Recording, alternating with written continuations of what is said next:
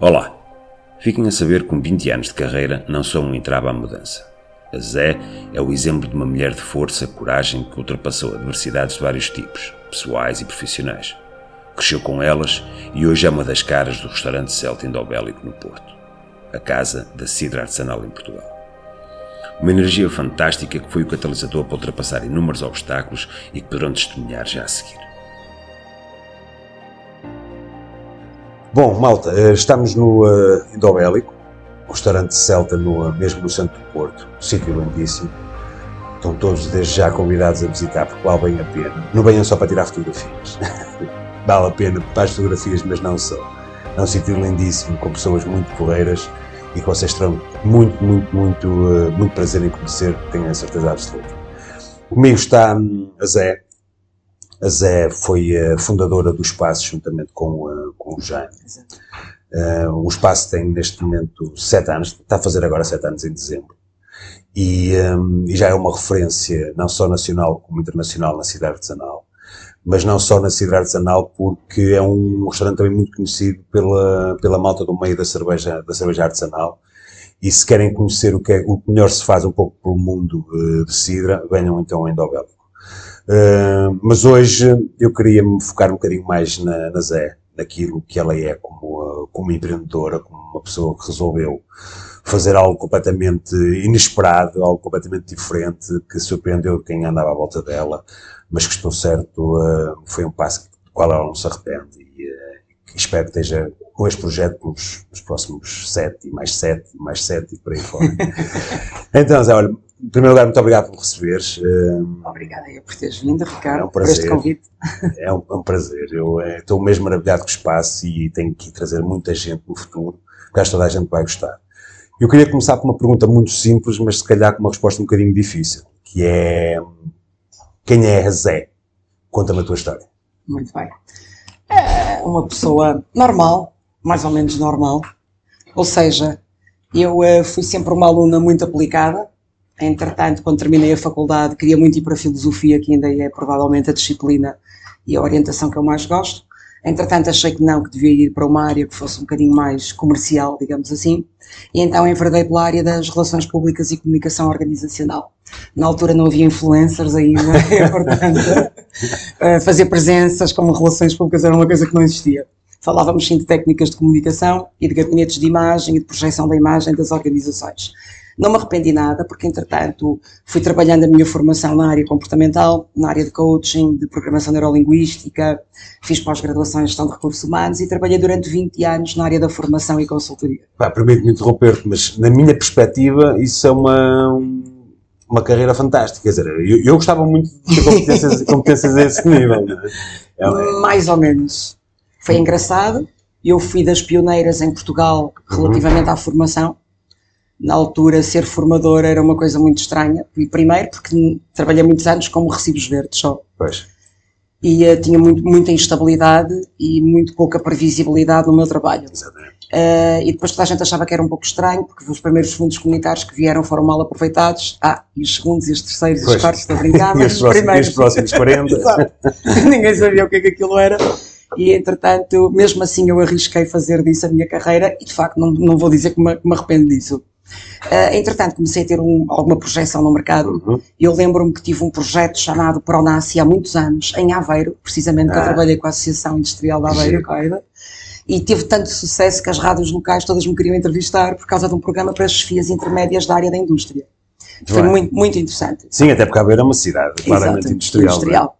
Eu trabalhei lá mesmo muitos anos e tive sempre, uh, ou na maior parte das vezes, tive um feedback interessante que as pessoas não entendiam o que era, o que hoje em dia é tão vulgar falar de competências soft skills, competências transversais, do que é escutativa, empatia. Eu já falava de resiliência antes do Primeiro-Ministro ver se quer dizer a palavra. o plano, Essa é verdade. Eu e os meus colegas, não é? Naquela área. Exato. Mas, e foi interessante. Quer dizer, permite-me aqui interromper. Sim. Tu, nessa altura, já trabalhavas como empreendedor, ou seja, já eras Sim. uma empresária o negócio era teu. Sim, eu trabalhava ser, em nome individual, ser nome individual e fazia trabalhos, serviços para várias organizações. Ou seja, mal, mal saíste da universidade, começaste logo Sim, a desenvolver o teu negócio. E foi muito fácil. Ah, ainda estavas a estudar? Sim, ainda me faltava para aí um ano para terminar a licenciatura, porque na altura eram cinco anos. E eu fui a uma escola profissional aqui no Porto, SECOA, que acho que ainda existe, fui ao centro de emprego e disse, eu quero trabalhar. E eles disseram, está bem, olha, passo por esta escola. Muito bem. E eu cheguei à escola e saí logo lá com a formação para dar, ou seja, com três horas semanais, foi assim que eu comecei. Tu eras boa naquilo que fazias? Sim, eu ia dizer, eu acho que sim, não tenho a certeza que sim, ainda hoje tenho muita gente que me conhece. Também acho que não é possível estar 20 anos nesta área se as pessoas não tiverem competências reconhecidas, não é? Mais cedo ou mais tarde compreende-se que, exatamente, que não, é, que não é a pessoa acertada para estar naquela área. E foi muito curioso, porque um ano depois de começar a trabalhar com, com jovens, que na altura eram menos jovens do que eu, há muito tempo, eh, eu passei imediatamente para a formação empresarial. E comecei a gostar muito mais de trabalhar nas empresas, desenvolver projetos de avaliação de desempenho, de team building, trabalhei muito em team building. Fiz ah, tu não trabalhavas só ao nível dos quadros superiores, também não, trabalhavas não, com... era transversal. Okay, Tanto boa. tinha administradores de empresas, que era muito normal, como tinha operários, e alguns completamente iletrados, que sofriam claramente de iliteracia, alguns eram mesmo semi-analfabetos uhum. e que tinham dificuldade em interpretar um simples texto, uma, um testezinho que Exatamente. até uma criança de 3 anos era capaz de o fazer. Pois estamos a falar há quase 30 anos. sim, dizer, sim, já foi há muito tempo. 30 anos é muito tempo. E olha que eu acho que ainda hoje em dia muitas empresas sofrerão desse mal de pessoas com, com, com um grau de iliteracia acentuado. Acredito que sim. Achas que hoje, se tivesses continuado, ainda terias muito trabalho? Claramente. E, e, não, e não foi só isso, Ricardo, se me permites, é que chegou uma altura em que eu uh, achava que já não tinha nada para transmitir às pessoas. Ou seja, eu quando fiz o curso de coaching, uhum. eu fiz em Portugal e depois fui fazê-lo a Londres, assim como o PNL, porque queria ter duas perspectivas e investi muito dinheiro na minha formação. E ainda trabalhei alguns anos, depois de ter feito essa formação, uhum. também na área em que eu uhum. estava. A partir de certa altura, parecia-me tão básico aquilo que nós dizíamos, a questão da empatia, a questão das, destas competências, das atitudes nivelantes e desnivelantes, os comportamentos assertivos, que eu disse, pensava assim, eu já estou aqui quase há 20 anos a falar sobre isto, e há pessoas que ainda não operacionalizam estas competências. Mas isto é tão básico, será mesmo necessário continuar nesta área? Mas eram pessoas diferentes, não era? Sim, é verdade, mas houve empresas pelas quais eu passei durante muitos anos e que repetia as Ai, mesmas Exatamente. As mesmas empresas. Eu ah. tinha clientes, felizmente, que ainda hoje são pessoas que me contactam a perguntar se eu estou disposta a ministrar relações de formação. Mas de facto eu não quero mais nada com esse mundo. Então, mas eh, vamos ver aqui uma coisa. O, um, tu achas, antes de avançarmos para aquilo sim, que tínhamos formado para hoje, aproveita esta, esta tua dica, porque isto é interessante e até pode ser, mesmo para quem está nos a ouvir, a ouvir pode ser um, um ponto interessante discutir.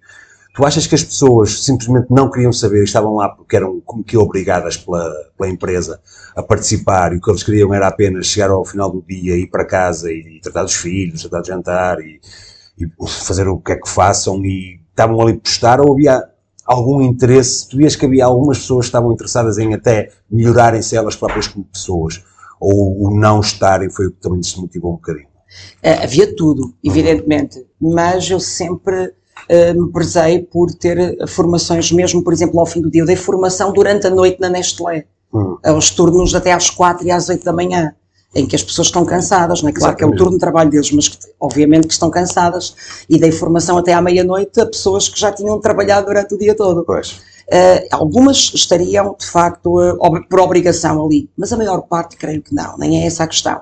E uh, eu sempre me aprezei, como eu estava a dizer, por tornar as sessões extremamente dinâmicas Exatamente. e divertidas. Era isso que eu te ia perguntar. Às vezes até achavam que eu fazia stand-up comedy, que era um palhacito, é verdade, porque eu inventava muitas coisas, porque era, não era assim tão difícil como isso, e fazíamos muitos jogos, muitas brincadeiras, e chegávamos ao fim da, da, da, das três ou quatro horas, às vezes mais, e o pessoal dizia, ei, já acabou. Mas aquilo que eu quero dizer é que as competências comportamentais não são facilmente assimiláveis. Isto é, quando nós temos uma determinada orientação comportamental, não é? Pessoas que têm comportamentos, vou ser agora muito redutora, mas mais agressivos ou mais passivos ou certo. mais assertivos, não é uma coisa que se possa ouvir durante 20 horas ou 30 ou até 50 horas numa ação de formação e que se chegue cá fora e diga assim: eu vou mudar a minha vida a partir de agora.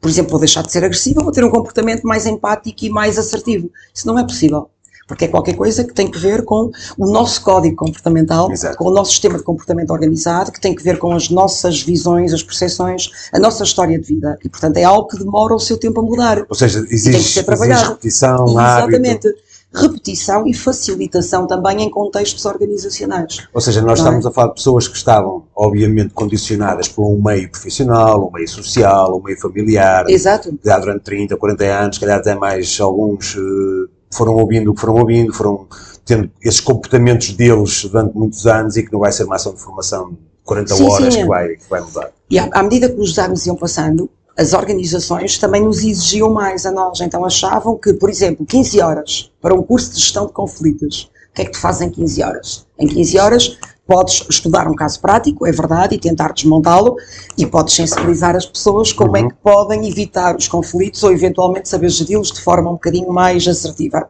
Mas não é isso que, vão, que vai evitar os conflitos na organização ad Exato, interno. exato, exato, Porque exato. isso era a coisa mais simples. Eu até brincava e dizia assim: ó meu amigo, se eu resolver o problema em 15 horas, deixo de ter trabalho. Já, eu, pá, eu e muito isto não pode ser assim, isto é para se ir fazendo. E não havia muita sensibilidade para isso. Portanto, as pessoas achavam que como é que é possível não resolver problemas estruturais de uma organização em 15 ou 20 ou até 50 horas. Bueno, e- e a mim faz todo o sentido, porque eu já ando há anos a tentar mudar, a tentar ser uma pessoa diferente. Havia muitas coisas em mim que eu não gostava e que não sabia como havia mudar. Então, eu já tento mudar isso já há muitos anos e, não- e, de facto, só agora recentemente é que eu comecei, de facto, a ter resultados. Porque continuei a ler, continuei a estudar, continuei a, ouvir outras pessoas. Uh, para quem não sabe, ficar aqui a confidência, também fui seguido profissionalmente, também tive um acompanhamento profissional, me ajudou e muito, foi fundamental para que eu alterasse alguns, alguns dos hábitos, alguns dos meus comportamentos. E de facto não é fácil, exige, exige muito esforço e muita, muita Sim, sim, repetição.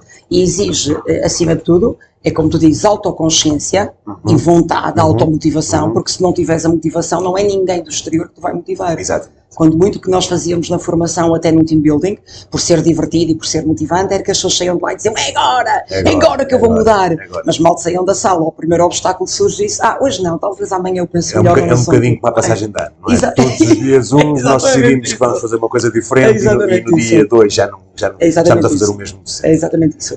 Mas também a questão não é, a responsabilidade não é só do empresário. Porque Claro. às vezes as pessoas pensam nisso. A organização tem que facultar todas as condições aos colaboradores para que eles possam mudar. Não é bem assim. Eu, a partir do momento em que abri uma empresa, portanto deixei de ser recibos verdes, abri uma empresa, mesmo antes do endovélico, e que prestava consultoria, e que tinha outra logística, outra estrutura, era sempre só eu, mas tinha outras coisas para Claro, fazer, claro, claro. também se compreende que tem que haver vontade por parte do próprio colaborador em mudar e em eh, exibir comportamentos que também sejam facilitadores, porque se Exatamente. ele próprio dificulta o desenvolvimento organizacional, não há nenhum tipo de empresário, nem padre, nem santo que o possa ajudar, creio eu. Eu acredito em milagres, mas não sei o que os faço. Exatamente. Então, quer dizer, se tu já tinhas ali, nos últimos tempos, já andavas ali um pouco eh, desiludida, um pouco desmotivada, isto mais ou menos em que altura? Eh, Ora bem, eu em 2010 foi-me diagnosticado cancro da mama. ok. E ao contrário daquilo que eu podia até depois pensar, dizer, ah, isso fez-me mudar de vida e não sei o quê. Não, eu naquela altura até não queria mudar de vida. Queria manter-me o máximo possível ocupada a trabalhar e assim o fiz. Fazendo-me também os tratamentos. 2011 foi um ano muito complicado para mim, por outras questões também pessoais, que não é agora, Ok, não enfim. Sim, muito sim, sim. complicadas, para além do problema oncológico. E, e eu queria era manter-me o máximo tempo possível ocupada a trabalhar para e fazer dos tratamentos uma rotina, meramente isso, como quem vai ao ginásio ou qualquer coisa, para fazer de conta que estava tudo normal. Exatamente. O que é engraçado é que depois de ter feito a minha recuperação a nível da- do problema oncológico, é que eu comecei a refletir, não foi durante essa altura, foi passado algum tempo, eu comecei a pensar, é pá, se calhar eu devia mudar aqui algumas coisas. E então eh, o endovélico surge em 2014, precisamente, é? Então foi nessa altura então Foi que tu nessa, exatamente, ou seja, 2011 foi um ano em que eu não vivi, sobrevivi, com estes problemas todos a acentuarem-se, com, eh, com pneumonias, com eh, tudo que estava relacionado com o próprio problema em si, não é? A raiz do problema, o cancro da mama, e eh, só lá para 2013 é que eu comecei a pensar em que de facto deveria fazer mais qualquer coisa, algo diferente. Mas se me permites, Ricardo, não À foi só por isso. Há algumas razões porque eu quis mudar de vida, porque quando abri o endovélico, eu continuei a dar formação, ainda trabalhei durante Uhum, alguns uhum. E fui perdendo o gosto e o interesse. E vou explicar porquê. Primeiro, porque as organizações sofreram, na minha opinião, a mentalidade das organizações, isto pode, ser, pode parecer muito estranho para quem estiver a ouvir, mas sofreram um retrocesso e não um avanço em termos de mentalidade. Eu sempre tive uma imagem muito própria. Sempre andei como me apeteceu, sempre gostei de usar Iron Maiden e vou gostar. E Sim, sempre sim, sim. andei arranjadinha, limpinha, com um aspecto, mas sempre tive uma imagem alternativa. E não é isso que dita a minha competência ou a falta certeza. dela. E eu notava Aliás, elas- nota confiança, não é? Exato. sentes-te à vontade sendo quem tu és, não é? É verdade. Portanto, a partir daí acho que tudo, tudo é, surge naturalmente. E é curioso, porque há muitos anos atrás eu entrava numa empresa e as pessoas podiam olhar e olhavam, e olhavam para as minhas botas de plataforma e para os piercings e coisas assim e achavam estranho. Mas aquilo passado 5 minutos, 10 depois da apresentação, as coisas tornavam-se normais, claro. a relação normal, porque falávamos com pessoas racionais e assertivas e desenvolvíamos ali alguma empatia. Portanto, eu nunca tive nenhum problema com o meu cliente final, o que é engraçado, que são os meus formandos, sejam administradores, uhum, sejam uhum. Uh, os operários. Problemas eu tive foi com as empresas de consultoria e de recrutamento que me iam contratando que cada vez começaram a revelar uma mentalidade mais acéfala, se me permitem, não gosto deste termo, mas é verdade, sim, sim. mais retrógrada e mais politicamente correta, que isto não é nenhum tipo de avanço, mas é um retrocesso. Então, mas porquê? Pois isso eu gostava de saber, mas eu vou dar alguns exemplos concretos. Primeiro, começaram a exigir que os meus manuais, que serão feitos de raiz por mim, uhum. E era eu que fazia o meu trabalho todo, que investigava, portanto eu não copiei nada por ninguém, uhum. ainda hoje os tenho, não tenho problema nenhum em mostrá-los e até em facultar se alguém nos quiser, mas era eu que os fazia. E eu recusei-me a seguir o novo acordo ortográfico por uma questão de ideais e de forma certo, de estar certo, certo, certo, Que eu saiba não é proibido. Não, não. Pronto. Mas houve instituições que deixaram de contratar por causa disso não vou citar quais são, naturalmente, mas que era obrigatório. Então devolveu-me o manual, eu dizia qual é que é o problema com o manual. Ah, tem que ser com um novo acordo ortográfico. Eu comecei a pensar, bem, mas então, olha, se eu colocasse aqui algo em termos de conteúdo que não acrescente nada às pessoas, que não tenha nenhum tipo de certo, interesse, isso não interessa. A, mas que Exato, porque as pessoas não vão ler o manual, eh, ou seja, a empresa que me contratava não ia ler o manual. Queria era que seguisse as formalidades pois. que eles próprios impunham. Depois começaram uh, a implicar, digamos assim, de uma forma mais ou menos indireta, com a minha imagem ao fim destes anos todos. Quer dizer, se eu tivesse 20 anos, ainda podia dizer, epá, tenho que entrar no mercado de trabalho. Pois, eu, eu, eu, próprio cortei o cabelo, tinha aquele comprido tive que cortar. Vou ter que ceder aqui algumas porções, mas ao fim destes anos todos, das pessoas me conhecerem há 20 anos de trabalho honesto, oh, em que nunca disse que não a ninguém, que dava formação uh, no Algarve, nas ilhas, uh, na, na, Galiza, para empresas portuguesas, ia para todo lado. Eu chegava a, fazer, vivia em Gaia na altura, ia de manhã para Pombal dar formação e de tarde tinha, vinha para, para Guimarães. Portanto, eu saía a uma hora de Pombal e vinha para Guimarães para entrar às quatro da tarde. Isto continuamente, trabalhava sábados, cheguei a dar team buildings aos domingos, nunca dizer que não a ninguém, nunca, nunca deixei que o cansaço, e mesmo quando estive doente, que a doença afetasse a minha competência pois. e a minha boa disposição na relação com as pessoas, portanto não entendia porque este tipo de atitude. E então estas situações de tem que moderar a sua forma de estar. Não sei, eu preciso de um feedback objetivo para saber o que é que eu tenho para mudar. Tem que moderar, uh, se calhar, a sua imagem, ter alguma atenção e eu comecei a achar que de facto isto era absolutamente pois impraticável. Isso, isso até surpreendente. Inadmissível. E portanto, essa foi uma das razões porque me começou a incomodar. Além disso, eu então gostava de ser provocatória. Eu sempre fui um bocadinho provocatória, mas sempre com respeito pelas pessoas, naturalmente. Exato. E eu penso que hoje em dia, Ricardo, se eu desse uma sessão de formação como dava há 15 anos atrás, ou há 20, com algumas piadas e com algumas brincadeiras que eu fazia, as pessoas saneavam-me as pessoas queimavam em praça pública, porque iam considerar que eu tinha todos os defeitos e mais alguns e, era, e violava esta norma e a outra e a outra. Pois, é o problema das normas.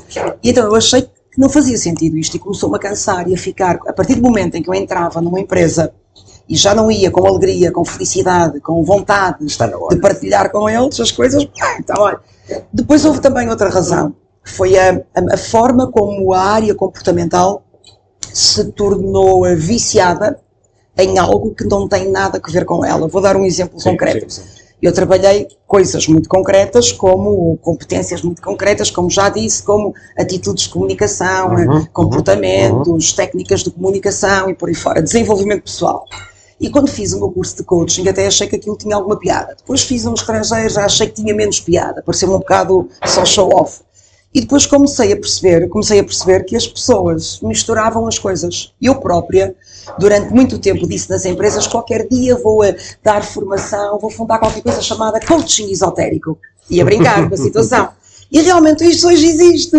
Ou seja, as pessoas. Não registaste. É, não devia ter registado. Ou seja, misturam coaching, que na realidade é um plano de ação Uhum. em que onde é que eu estou, onde é que eu quero Exatamente. chegar, como é que eu vou trabalhar os meus comportamentos, Exatamente. que ao fim e ao cabo é um plano de negócios, mas adaptado ao próprio indivíduo, à própria pessoa, em algo com o devido respeito, porque se calhar quem está a ouvir não vai achar piada nenhuma, mas pronto, temos Tudo pena, bem, é, tudo é, bem, o que é, é são apenas É opiniões e percepções, não é? é isso, é por isso Mas coisas do género, ah, eu vou pedir ao universo que me ajude a mudar e não sei o quê. Basicamente, o universo não quer saber de ti para nada se tu não te esforçares, Claramente, certo? claramente. E eu até sou uma pessoa bastante eh, espiritual, se quisermos chamar assim, e crente, mas há coisas que, obviamente, ninguém pode fazer por nós se nós não as fizermos. Não, não, isso, é? isso é algo que eu tenho dito constantemente eh, e foi tal, também algo que me fez mudar e fez-me perceber que muitas vezes eu colocava a culpa em algo que não era, que era exterior.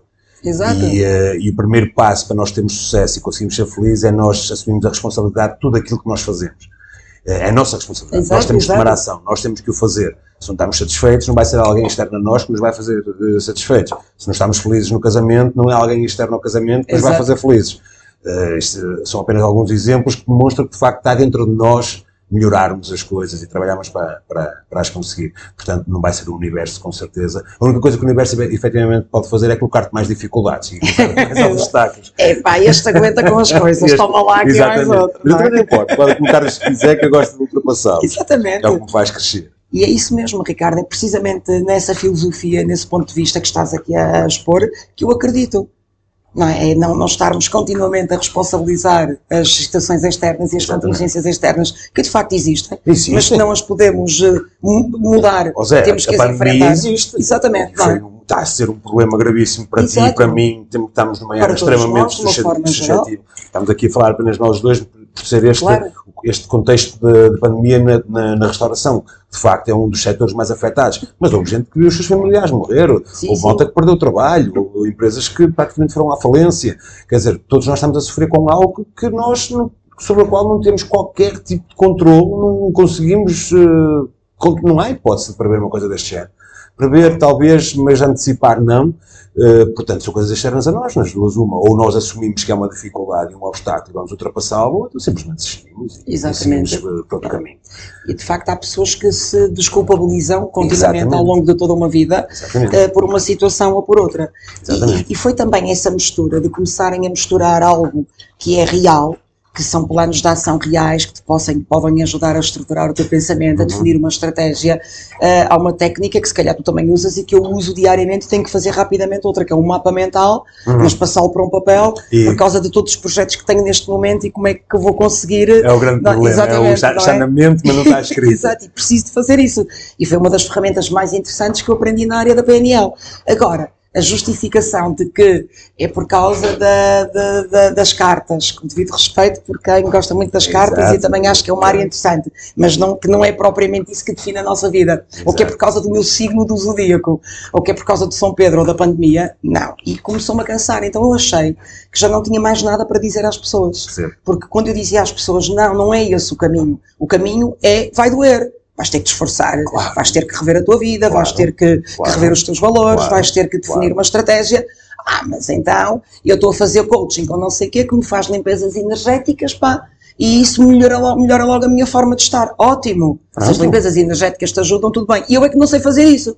Pá, até sou boa nas limpezas, mas nas Por energéticas não acaso, sei por acaso uma, é algo que eu desconheço completamente. Pronto. Nem- nem E então achei conheço. que já não que as pessoas procuram soluções rápidas, fáceis e, sobretudo, que sejam, que são voláteis. Sabes Uhum. que é uma coisa que. E, e- e quase oraculares, permite-me o termo. Sim, que sim. pode acontecer ou pode não acontecer, porque aquilo dá sempre jeito para todas as situações. E começou-me a aborrecer e disse: Olha, realmente é mais uma, uma agravante para que eu Ou seja- continue a andar insatisfeito. Fique ainda mais insatisfeita. Não houve um momento propriamente dito. Foi um acumular de situações Exato. Ok, desde, desde as tuas questões pessoais, ao teu, desconforto com, a- com o que estava a passar, com a tua descrença no próprio projeto em si. Exato. Mas há mais qualquer coisa. há mais qualquer coisa, é isso, Ricardo, se me permites.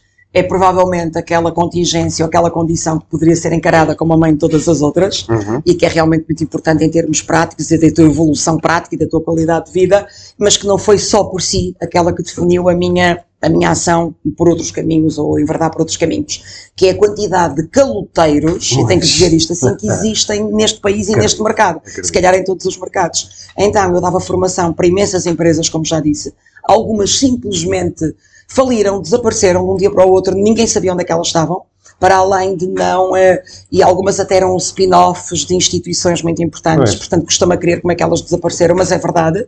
Há imensos processos que eu tenho em tribunal contra, às vezes contra desconhecidos, que a gente não sabe exatamente quem é que eles são, e houve então aí uma instituição com a qual eu me dava muito bem que resolveu acumular uma dívida e vocês vão dizer, epá, mas também foste para porque não controlaste bem, mas porque eu estava tão embrenhada no trabalho e tinha tantas coisas para fazer e não queria de- deixar os projetos a meio. E o meu cliente final, na realidade não eram eles, eram as empresas, que quando eu dei conta eles deviam 25 mil euros. Ui. E isso é muito dinheiro. Então tivemos aí uma situação menos agradável. As pessoas neste, eu acho que em todas as áreas nunca são muito unidas, é um dos problemas dos portugueses. Eu contactei outros colegas meus que também tinham calotes, ao fim e ao cabo, que estavam à espera de receber há imenso tempo, mas todas tiveram medo de avançar para tribunal. É, o problema Porque, ai, depois se calhar eles são muito poderosos e já não damos segurança mais lá nenhum. Para lá, mas tu queres dar formação para não pagar? Não. E então avancei sozinha e as coisas acabaram por se resolver de formas eh, difíceis, não Ah, vale a pena falar mas aqui, conseguiste. mas consegui. Boa, boa. consegui. Houve outras que não consegui porque eles desapareceram, mas esses consegui. E, eh, mas, mas foi complicado. E foram situações muito complicadas que eu e a minha advogada passamos, por, eh, vergonhosas da parte deles, porque estavam sempre a faltar à palavra, porque eles não têm palavra, como é evidente, Pois. e estavam sempre a quebrar o contrato, aquilo que tinha sido acordado. Foi, foi possível fazer-se isso, foi rece- receber o dinheiro, mas demorou tanto tempo a ser recebido, foi tanto desgaste físico e emocional. Pois é, e depois que- perdes todo e qualquer, eh, Exato. toda e qualquer motivação para continuar. Exato, que a é? partir daí eh, foi também uma das razões. E portanto, Então, eu- foi eu- aqui mesmo um acumular mesmo situações. muita coisa. Eu estava aqui a brincar com o universo, mas se calhar foi o universo ao longo do tempo a dizer: Mas se olha, calhar empurrou-te agora para uma exato, coisa que não tu, vais por aí, não vais por vais aí. não Há vais uma por aí. coisa que tu gostas, aproveita, faz isso. E, e então porquê a Sidra? Ora bem, eu não, não percebia rigorosamente nada de Sidra. Ah, não tinhas esta paixão? Não, não. Isto é, é espantoso, mas é verdade. Ok. Não percebia nada de bar nem restauração, a não ser ser consumidora. Porque não, gostava de ir a bares e restaurantes, naturalmente, como a maior parte das pessoas. E um dia eu e o Jaime vínhamos da Bretanha, do, do, eh, do Intercelta, de Lorient, e como gostámos muito das coisas da Bretanha, Uhum. dissemos assim, eu disse assim, epá, vamos abrir um restaurante bretão no Porto. E o Jaime disse, ah, para ser bretão então mais vale ser celta, que nós gostamos das nações celtas todas. E assim foi. E foi a outra aventura estranhíssima, porque, se me permites também que diga isto, o nosso primeiro ano foi terrível. Nós tivemos tantos obstáculos, tantos, tantos, tantos, que a esta distância não sei como é que foi possível aguentar aquilo. Fantástico. E de facto mas eu, eu- eu e devo ser resiliente. Nós tínhamos pessoas que entraram nesta sala onde nós estamos aqui a falar Exato. e que olhavam para as paredes e que viam, por exemplo, um pentagrama e que achavam que nós fazíamos coisas estranhas e que me perguntavam isso. Vocês fazem coisas esquisitas aqui? Mas perguntavam. Perguntavam diretamente. Ou então entravam aqui e diziam assim: quero umas tripinhas. Não temos tripas. Então o que é que não tem tripas à quinta-feira no Porto? Quero uma francesinha. E isto foi, mas coisas ainda piores que aconteceram. De boico, mas boicotes, as pessoas não faziam aquilo por- por- de- deliberadamente, faziam só porque eram estúpidas. Pronto. Pois, Só por é- isso, porque desconheciam. Então tivemos, de facto, todos os dias tivemos problemas gravíssimos, desde a estrutura da casa, aos vizinhos que tínhamos na altura, aos clientes que não existiam e aqueles que existiam era preferível que não tivessem existido. Ah, mas de facto o primeiro ano foi aquela coisa de, de ter que, que aguentar os cavalos e, ah, e perceber também redirecionarmos algumas coisas, fazer mudanças na própria equipa. Mas, mas, mas pensaste em desistir na altura? Eu, eu pensei, confesso, nunca disse isso às pessoas, mas todos os dias eu tenho uma, uma sala de, de relaxamento em casa, vá lá, de um altar com um altar, como este que tenho aqui, um bocadinho mais completo, e todos os dias chegava lá e pronto, fazia as minhas orações e as minhas meditações, e todos os dias eu acabava o, o- aquele período a chorar, mas a chorar convulsivamente sozinha, porque dizia que pá, como é que é possível, porque é que isto não está a acontecer? Eu pedi um empréstimo fabuloso ao banco, eu meti-me numa coisa que até acho que é engraçada e que é gira. Eu tento ter a melhor qualidade possível, servir as pessoas da melhor forma possível, porque é que isto me está a acontecer, porque é que eu tenho tantos E obstáculos. achas que a tua formação e a tua experiência profissional eh, anterior te ajudou a ultrapassar isso? Sim, quer dizer, sim? Sim. mas sabe, eu dizer sim, porque sim, aquela coisa de ser pá, resiliente e ser Pois. assertivo e ser focado, sim. Exatamente. Mas depois aquela coisa de seres controlado e gerir as emoções nunca aconteceu. Não. Conseguiste.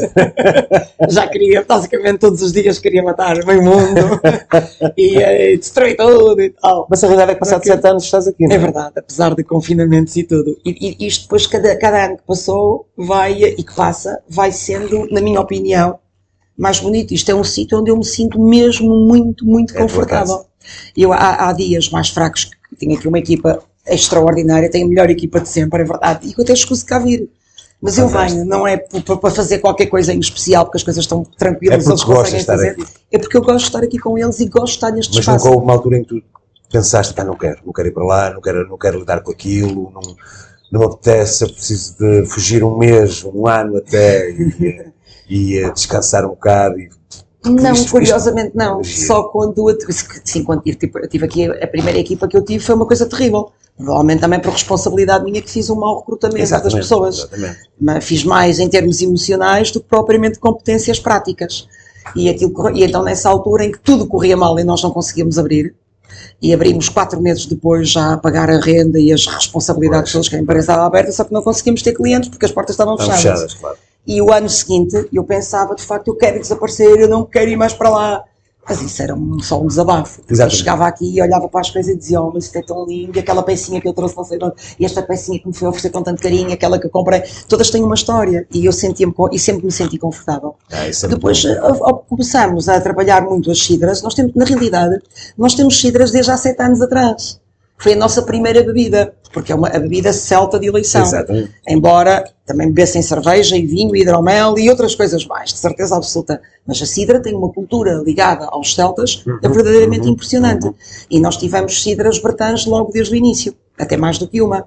Só que não tínhamos assim tanta projeção como isso. Entretanto, resolvemos alargar o leque das cidras porque começámos a prová-las, a encontrar outras formas de fazer cidra. Entretanto, passamos a ir. a- Isto é muito curioso porque nós começamos a. Encontramos um parceiro nas Astúrias, não foi por irmos tantas vezes às Astúrias. Nós estávamos no Festival Intercelta de Lorient, que continua a ser para nós o princípio de tudo, que tudo aconteceu. Estávamos a falar com o fornecedor nosso de hidromel e de cidra, e, que, tem- que é o, que é o da Kistine, que é espetacular, que é um cidreiro, um mago das cidras, e ele diz-nos assim, olha pá, este casal aqui também tem uma associação de cidra, e são das Astúrias, e nós, ah lá, e a partir daí eram só dois dos responsáveis pelo Ah, festival, fantástico, pelo Cisga. fantástico. E a partir daí acho que ficamos logo amigos, amigos, sim, verdadeiramente amigos, porque eles para mim já são meus amigos e acho que nós também já somos amigos deles, temos uma relação muito próxima e eu não queria ah, pôr, ah, a- a- avançar com coisas que eventualmente possam não se concretizar, mas se os deuses forem bons, com base no trabalho que temos vindo a desenvolver, é provável que no próximo ano tenhamos um projeto espetacular em conjunto. Ah, fantástico. Vamos ficar então à espera. Estamos a trabalhar Oh, para isso. olha, hum, tu disseste que chegavas a casa, ou em casa tinhas a tua sala de, de repouso. Tu bebes cidra quando chegas a casa? Ah, isso eu gostava, mas não posso, não daqui a pouco rebolo. É o que é, que é que fazes? Que é que, Eu só bebo aos fins de semana, por norma. fora aqui da. Fora aqui. O que, é, que- é que fazes para relaxar? O que é que fazes para, para Ora bem. descontrair um bocadinho? Eu sou uma pessoa bastante ansiosa. Eu sou um bocado nervosa e acho que se nota até pela maneira de falar, assim, impetuosa. E eh, o que é que eu faço? Às vezes ameaço as pessoas de morte. e os meus meninos sabem disso. É, dá-lhe já morro. Vai, é só letra. Isto é, vou matá-la, coisas disparatadas. Mas digo isso diariamente. Quer no, mas no trânsito, mas é quando estou sozinha dentro do carro. Pois. Eu não crio conflitos com ninguém assim deliberadamente. Mas na verdade eu tenho um ginásio em casa Ah, boa. eu eh, andei sempre em ginásios, para mim é muito importante. Eu andei no kickbox e no boxe. Eh, agora tenho um saco de boxe, não é exatamente a mesma coisa, mas durante o confinamento, o, eh, o segundo confinamento, eu resolvi fazer um ginásio em casa. Ah. E treino religiosamente todos os dias. Ah, Por norma excelente, sozinha, porque excelente. ninguém quer treinar comigo. Ninguém quer levar nas Não, não, orelhas. não, não é muito grande o ginásio, mas já é o suficiente. E é uma coisa muito importante para mim. Porque eu estar ali sozinho a ouvir música, às vezes ouvir música, um podcast, um programa de rádio, outra coisa. exatamente. Às vezes até sem ouvir nada, que me apetece não estar ali no silêncio, mas para mim é bastante importante. E à noite, quando chego a casa, depois do, do meu banho, eu tenho que ir à minha salinha, nem que esteja a morrer de sono e que sejam 5 minutos. É uma salinha onde tenho lá está o altar e preciso de fazer umas orações e de, Uhum. de falar um bocadinho sozinha, mas estou sempre sozinha naquela sala, nunca Acho quero companhia. acho Nunca proibi ninguém de entrar, mas também nunca ninguém mostrou interesse em entrar Pois. e eu também não, não, não tenho nenhum interesse em especial que alguém entre lá. Muito bem. E é basicamente isso que eu faço para me manter mais ou menos controlada. Sam, tu fizeste uma coisa que é difícil, não é? Tu abandonaste uma carreira, como eu disse, começaste no início, uma carreira grande, eh, já com alguns anos, pelas razões todas que já falaste. O que é que tu gostarias de dizer a alguém que está a passar por aquilo que estavas a passar na altura, mas ou por responsabilidades que assumiu, ou por dificuldades ou falta de coragem. O que é que tu gostarias de dizer a essa pessoa que nos está a ouvir agora? Não, eu não quero atenção, não estou aqui a dizer nós estamos aqui a dizer que as pessoas têm que mudar de vida ou que as pessoas devem deixar o seu trabalho. Não, não é isso. Cada um sim, faz sim. o que quer. Isso é uma decisão muito pessoal e, uh, e, as coisas têm que ser bem pensadas e bem feitas. Mas que conselho é que tu darias a alguém que anda à espera daquele momento em que vai mudar de vida, aquele dia 1 de janeiro do ano 2047, em que vai ser este ano? Desculpa, que conselho é que tu darias a essa, a essa pessoa? Eu podia dizer um clichê, não é? Nunca desistas dos teus sonhos. Não, isso não é verdade. É engraçado, mas não é bem isso. Mas, acima de tudo, que não tenham medo. Eu, uh, quando eu tive o problema oncológico, uhum. costuma-se dizer que, de facto, as doenças também nos ensinam qualquer ah, coisa. Ah, é, e é verdade, e ensinaram. E ensinaram-me, sobretudo, a não ter medo.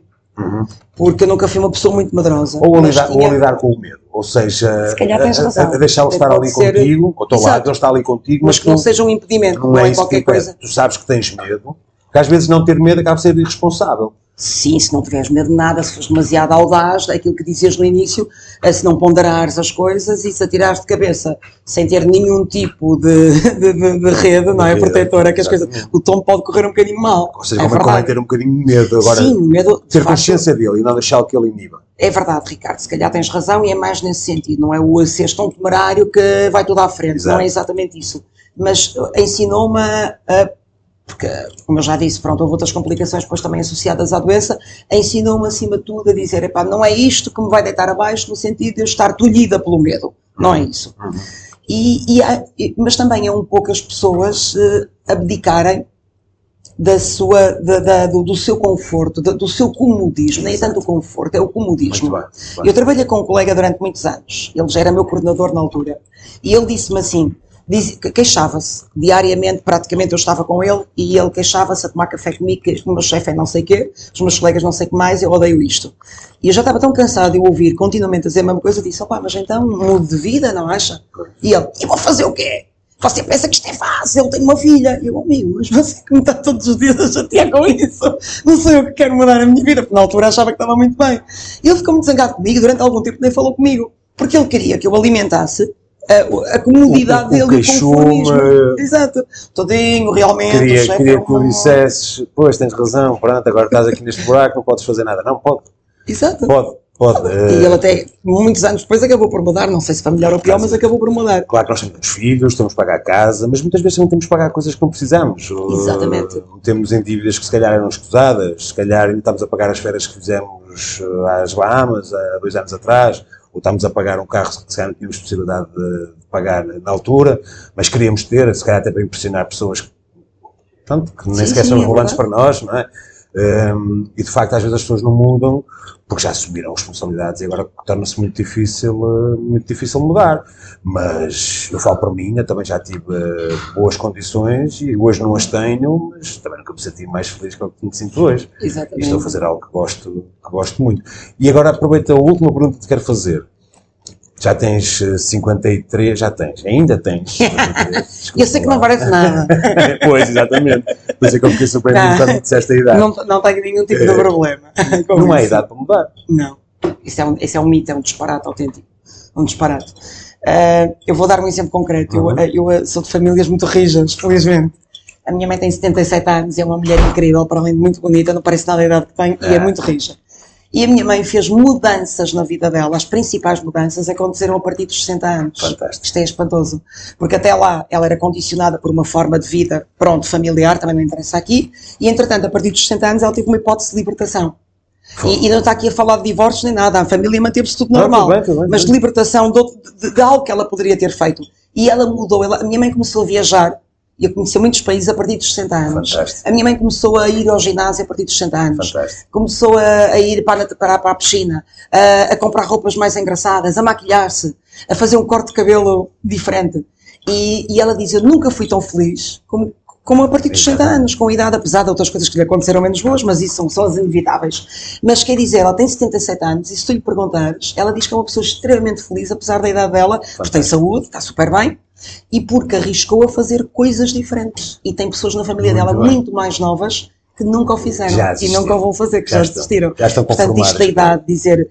Há uma coisa que eu também não entendo. Eu fiz algumas ações de formação na Holanda e falava-se sempre nas ações de formação. Uma das coisas que se debatia, que era recorrente, se há talento depois dos 30. E eu já tinha muito mais que 30 na altura e pensava. Ah, tu até aos 30 anos és um miúdo, com o devido respeito. Eu falo por mim, eu comecei a trabalhar, tinha 20 anos. E já trabalhava antes disso, na loja do meu pai, mas quer dizer, trabalhar nas empresas tinha 20 anos.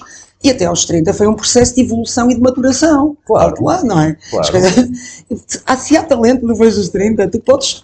O único limite que tu possas ter, e mesmo assim é relativo, é as pessoas terem uma condição patológica, Exatamente. física ou Mas psicológica. isso pode acontecer com Pronto, 20 anos. Pode acontecer com 20 anos. E aí, e mesmo assim é relativo, que há pessoas que têm essa condição menos boa e conseguem superá-la e fazer Exatamente. coisas. Mas aí até admito que pode haver algumas limitações. De resto, é tudo, é tudo uma construção social, acima de tudo. Agora mesmo houve. Agora fizeste-me fizeste lembrar de uma outra pergunta que eu gostaria de fazer, até porque estiveste nessa área. Ou concordas com a opinião que os miúdos, esses tais miúdos até aos 30, que são miúdos, não são Sim. a malta nova, tu achas que eles estão muito pressionados para já escolherem a carreira que vão ter até aos 70 anos e que andam para trás e para a frente completamente desnorteados porque têm que ter o sucesso garantido já aos 25, aos 30 já têm que ter a casa, carro, a família, muito sucesso profissional. Achas que isso é isso que se passa? Sim, que os Achas condiciona. que isto nos está a dificultar o Mas- crescimento de uma geração importante? Acredito que sim, mas, mas julgo que também a responsabilidade é, é repartida. Primeiro, eh, eu tive a sorte dos meus pais nunca me condicionarem a nada. Eu escolhi o curso que eu quis fazer e sempre que eu quis fazer, nu- nunca ninguém me condicionou a nada. Claro que havia muitas regras e normas, mas dentro das regras e normas eu sempre tive a liberdade de escolha total. Portanto, até aí tudo bem. Mas de facto, os pais têm muito a, ainda hoje em dia, sempre o tiveram, mas se calhar até por uma questão de vaidade pessoal, não é? De condicionar os filhos para serem engenheiros e médicos e mais não sei o quê. Epá, eu hoje Concordo, é que não me apetece fazer isso. Qualquer dia eu vou ser Concordo. pistoleira. Ganhas imenso dinheiro. Eu, Exatamente, eu, Eu não consigo arranjar eu não me importo nada de ser pisteleira, até ficava engraçado. Pist... Pistelaria e cidra, não é? Era uma coisa Exatamente. engraçada. E as pessoas acham que são ah, profissões eh, menores e não são. São. muito mais mercado. Eu também não estou a dizer para as pessoas irem para canalizadoras, Sim, depois, depois também deixa de ser Exatamente, mas para perceberem que há outras coisas que se pode fazer, Claro. que até lhes dá alguma satisfação, e agora a canalização é só um exemplo, pode ser outra coisa qualquer, eh, e há de facto a pressão dos pais, por uma questão quase sempre de vaidade pessoal, para É. dizer, ah, o meu filho é formado e mais não sei o quê. É. E também há uma pressa muito grande por parte dos miúdos em quererem ter tudo muito rapidamente. Era isso que eu Eu estava. também já tive a idade deles e não era normal eu na idade deles ter tudo, longe disso tinha que conquistar, Claro. certo?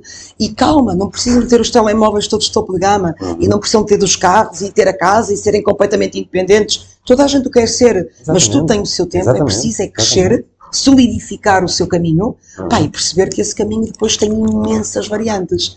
E o importante é de facto ser feliz. Isto é uma frase feita, mas é a verdade. E vamos terminar com Não, essa frase. sou mais feliz do que nunca agora, a É, jardinar, isso. a fazer chouriço de viado e javali e a vender cidra. É verdade. É fantástico. É mesmo isso. Sejam felizes, por favor. É verdade. É mesmo que isto passa no instante. Hoje estamos aqui, amanhã não sei. É isso. Sou novo, tenho 43 anos. eh, Eu julgo sempre que tenho mais 43 pela frente, mas calhar tenho só mais um dia, não sei. Não. Portanto, eu hoje estou a fazer algo que eu gosto. Estou aqui a ter uma conversa fantástica contigo. Está a ser eh, extremo. Já foi surpreendente e foi maravilhosa. Obrigado mais uma vez. foi um prazer muito grande. E, pá, e conta comigo aqui eh, muitas vezes, porque a partir de agora vais começar a aturar. Obrigada, As Ricardo. Foi um gosto. Continua com esse sorriso lindo, que tudo corra bem, para ti, para o Jaime, para a malta aqui da- do espaço e para a frente. Então, Obrigada. Ricardo. Obrigado, obrigado. bom. Obrigada. Obrigado. Obrigado por ter estado desse lado.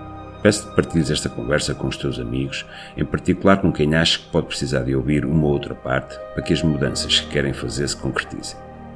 Memento Mori, Carpe Diem. Até ao próximo episódio do The Craft Skull.